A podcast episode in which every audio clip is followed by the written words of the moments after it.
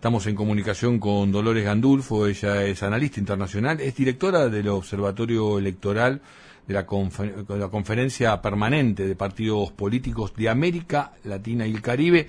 Si te digo su sigla, el COPAL, este, rápidamente lo vas a reconocer. Dolores Edgardo Chini te saluda aquí por la radio cooperativa por la 770. ¿Cómo te va? Buenas tardes. Hola, buenas tardes, Edgardo. Gracias por, por atendernos. Eh, y nada, nos vamos a tomar unos minutos porque seguramente habrás tenido un tiempo para reflexionar sobre este nuevo presidente que tiene el hermano país colombiano. Sí, la verdad que en primer lugar uno podría decir que, que fue una elección eh, que, que, conmocionó a la región, ¿no? Que estábamos todos esperando no solo por, por lo que implica, digamos, un cambio eh, en el equilibrio de fuerzas de la región, sino al mismo tiempo también en un país eh, donde gobierna por primera vez la, la, izquierda. Entonces también ahí hay un punto de inflexión en Colombia, pero en cómo eso también se proyecta al resto de la región. Eh, la elección además tuvo algunas características, que fue que si uno, por ejemplo, visualiza, se visualizaba en la primera vuelta, eh, donde efectivamente eh, Gustavo Petro, junto ¿no? con Francia Márquez, que también ha sido eh, una aglutinadora de, fuerzas progresistas dentro de, lo, de, lo, que fue el armado del pacto histórico, eh, se visualizó que por primera vez en Colombia había un sujeto político de izquierda progresista que disputaba el poder, ¿no? Que disputaba no solo ahora eh, en su calidad de presidente electo, sino al mismo tiempo también en marzo cuando se consolidó por primera vez también una bancada progresista fuerte, tanto en el Senado como en la Cámara de Representantes. Entonces, cuando uno visualizó que en la primera vuelta se consolidaba Gustavo Petro, la, la alerta que, que y, y, por ahí la primera reflexión que uno por ahí tenía es que toda la derecha se iba a broquelar alrededor de eh, el candidato Rodolfo Hernández, que fue este candidato que, uh -huh. si bien no surgía del establishment político que había gobernado los últimos casi 16 años Colombia, también al mismo tiempo era un exponente conservador de, de un estado también muy conservador de, de Colombia y al mismo tiempo un personaje muy disruptivo con respecto a lo que lo que tiene que ver con con la clase dirigente. Entonces, en ese sentido, eh, creo que esta segunda vuelta eh, demostró dos cosas. La primera es que no todo el voto es trasladable, ¿no? Que, que, efectivamente hay diferentes clivajes, hay clivajes que tienen que ver con la izquierda y con la derecha, pero también hay clivajes que tienen que ver con eh, la política y la antipolítica. Y creo que lo que primó el domingo en Colombia fue la, la certeza de, del pueblo colombiano de no apostar a personajes que por ahí, desde el punto de vista marketinero, de los mm. medios de comunicación, suelen ser atractivos, pero que luego cuando uno ve, por ejemplo, el caso de Bukele en El Salvador, el caso de Chávez en Costa Rica, bueno, también condiciona un poco el electorado ver hacia dónde y qué rumbo va a tener eso. A ver, eh, quería, digo, también eh, compartir con nuestros, con nuestros oyentes mucho de lo, de lo que estás este, refiriéndote en, este análisis de las elecciones de, de Colombia, porque, bueno, eh, Rodolfo Hernández evidentemente, digo, aglutinó a, a los sectores de, de, derecha. En verdad, eh, quedaron por fuera de la de la segunda vuelta a los partidos tradicionales de Colombia.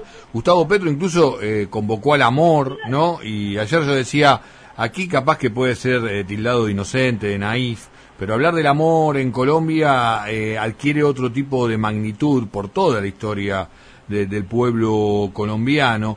Y, y, vos marcabas, y me pareció muy interesante, ¿no? La figura de, de Francia Márquez, eh, la primera afrocolombiana que llega a un cargo de esta, de esta responsabilidad, que también representa un colectivo, ¿no? De todo el movimiento este, que se está dando de género en toda eh, Latinoamérica. Pero la pregunta es, eh, en el caso de Petro, ¿sí podemos decir que es, como diríamos acá en Argentina, tropa propia o en realidad a poco de andar puede empezar a resquebrajarse las alianzas que lo han llevado a, a ser el nuevo presidente colombiano?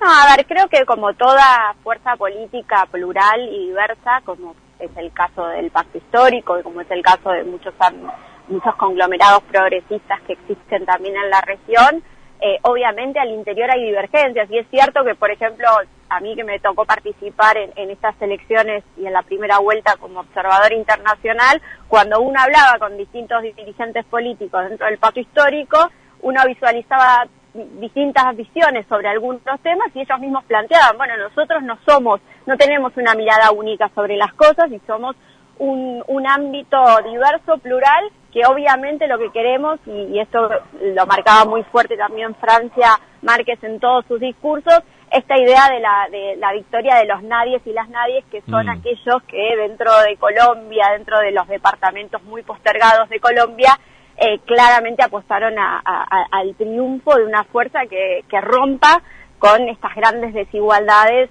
eh, de, eh, que, se evidencian en Colombia, pero al mismo tiempo también, y esto que vos hablabas del amor, eh, bueno, Colombia, eh, a partir del paro nacional del año pasado y a partir también de esta victoria de Petro, pone en evidencia que aquel acuerdo de paz fallido, ¿no? que había promovido el gobierno de Santos y que en aquel plebiscito tan tan mal publicitado, ¿no? Que, pasa muchas veces eso con, los plebiscitos porque son los medios de comunicación los los que transmiten cuáles son las informaciones. Bueno, eh, ese acuerdo de paz que no fue implementado es lo que hoy aglutinó eh, a todos estos sectores que quieren terminar con este medio siglo de conflicto armado y que ponga también, por ejemplo, en agenda esta idea de que ya no puede, las, por ejemplo, la seguridad ciudadana pasar por las Fuerzas Armadas, ¿no? y eso también se evidencia con los últimos días, eh, semanas, donde muchos de los jóvenes que habían sido la primera línea del paro nacional, buscando la reivindicación de los derechos, por ejemplo, a la educación, a la salud, bueno, habían empezado a ser detenidos y bueno, por eso también esto del amor y, y del reencuentro a un acuerdo nacional que plantea Petro sobre todo en el discurso cuando, cuando gana la presidencia. No, y además una, una valorización, como vos decís, Dolores, a, la democracia, ¿no? Uno veía las imágenes, bueno, vos tuviste la oportunidad entonces en primera vuelta de estar allí en territorio, pero digo, uno veía las imágenes eh, donde muchos discursos,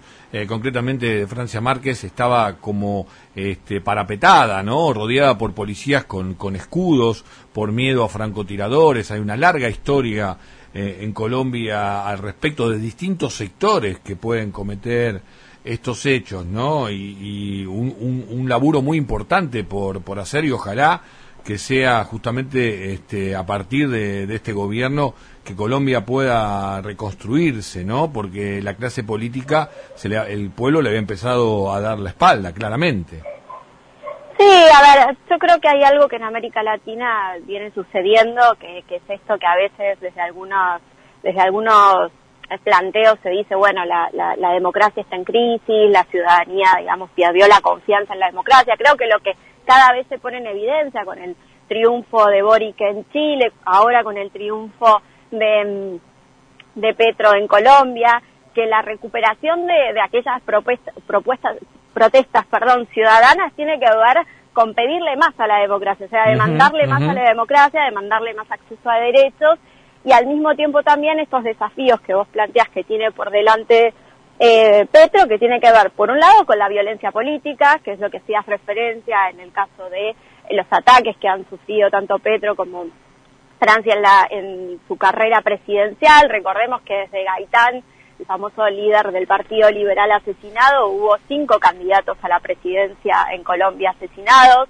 eh, muchísimos y todavía a la fecha siguen muriendo defensores de derechos humanos en Colombia. Bueno, el tema claramente de la seguridad, de la de acceso a derechos, de las relaciones, por ejemplo, con los Estados Unidos, algo que en su discurso de, de Asunción Petro dijo, ¿no? De Asunción, de, de, de victoria el día mm, domingo, Petro mm. dijo, por un lado, desarrollar el capitalismo en Colombia, que eso también pone en agenda algunos preconceptos o, dudas que tenía por algunos sectores dentro de Colombia, pero al mismo tiempo también, bueno, están las relaciones con América Latina, pero también el replanteo de las relaciones con los Estados Unidos, ah, de un país que sin ir más lejos es socio de la OTAN, o sea, en América Latina. Mm. Entonces, obviamente los desafíos por venir son muy grandes eh, en un contexto donde primó la política, primió la, clase dirigente, los partidos que eh, hoy eh, están consolidados dentro de lo que es el mapa político es el pacto histórico,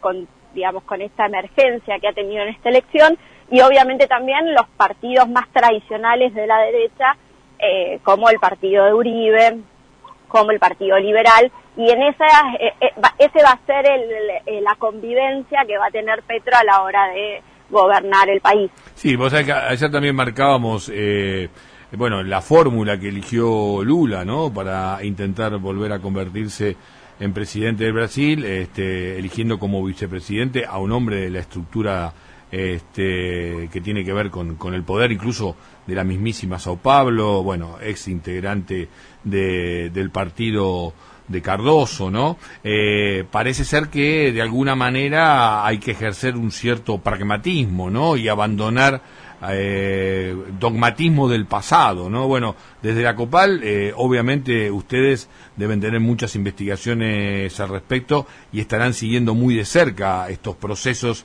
que me parece, eh, Dolores, eh, son distintos a aquella situación que vivimos, por ejemplo, en la conmemoración del Bicentenario aquí en nuestro país, donde se hablaba de la Alianza Atlántico y la Alianza Pacífico, ¿no? Aquí parece que el mapa se empieza a construir de otra forma. Sí, totalmente. Eh, los progresismos que hoy visualizamos en América Latina están alejados de, aquellos progresismos del Bicentenario, en, primer lugar porque el contexto regional, político y mundial eh, es diferente y por lo tanto creo que el ejercicio y la estrategia que se ha dado Lula en este contexto de cara al proceso electoral de, de octubre tiene que ver con uno de los riesgos que, por ejemplo, sí existió en Colombia. Uno de los riesgos que existía en Colombia es que Petro no llegue a la segunda vuelta porque como se sabe, eh, mucho en, lo electoral se dice que, el, que el reto del segundo es que en general el que sale segundo en una primera vuelta termina ganando porque todos se abroquelan en contra del primero. Bueno, Petro rompió con ese, con ese paradigma y efectivamente lo que Lula está planteando también de cara a lo que fue en aquel momento cuando Haddad pierde contra Bolsonaro es evitar que eh, la derecha y el centro se junten y por lo tanto tratar de aglutinar ya en una primera vuelta, en un proyecto político, a, todo el, centro, la, el centro, la centro izquierda y el mm. progresismo para poder competir, para tener mayor competitividad eh, en una primera vuelta. Nos ha dejado muchos elementos este, que voy a utilizar también para intentar seguir analizando y pensando lo que nos pasa aquí, ¿no? Tierra adentro, en nuestras queridas pampas argentinas. Dolores, un gustazo haber compartido este diálogo contigo y volveremos a convocarte ¿eh? para seguir analizando mucho de lo que tiene que ver con, con la región. Muchísimas gracias a ustedes. Un saludo grande. Dolores Gandulfo, analista internacional, directora del Observatorio Electoral de la COPAL, pasó por aquí por el regreso 770 por la AM Radio Cooperativa.